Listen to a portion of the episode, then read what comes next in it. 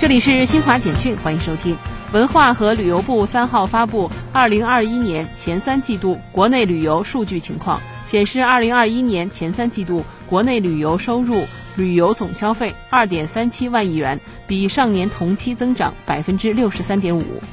记者三号从中国国家铁路集团有限公司获悉，十月份以来，国铁集团扎实开展今冬明春发电供暖用煤运输保供专项行动，电煤发送量实现强劲增长，有力保障了人民群众生产生活需要和国民经济平稳运行。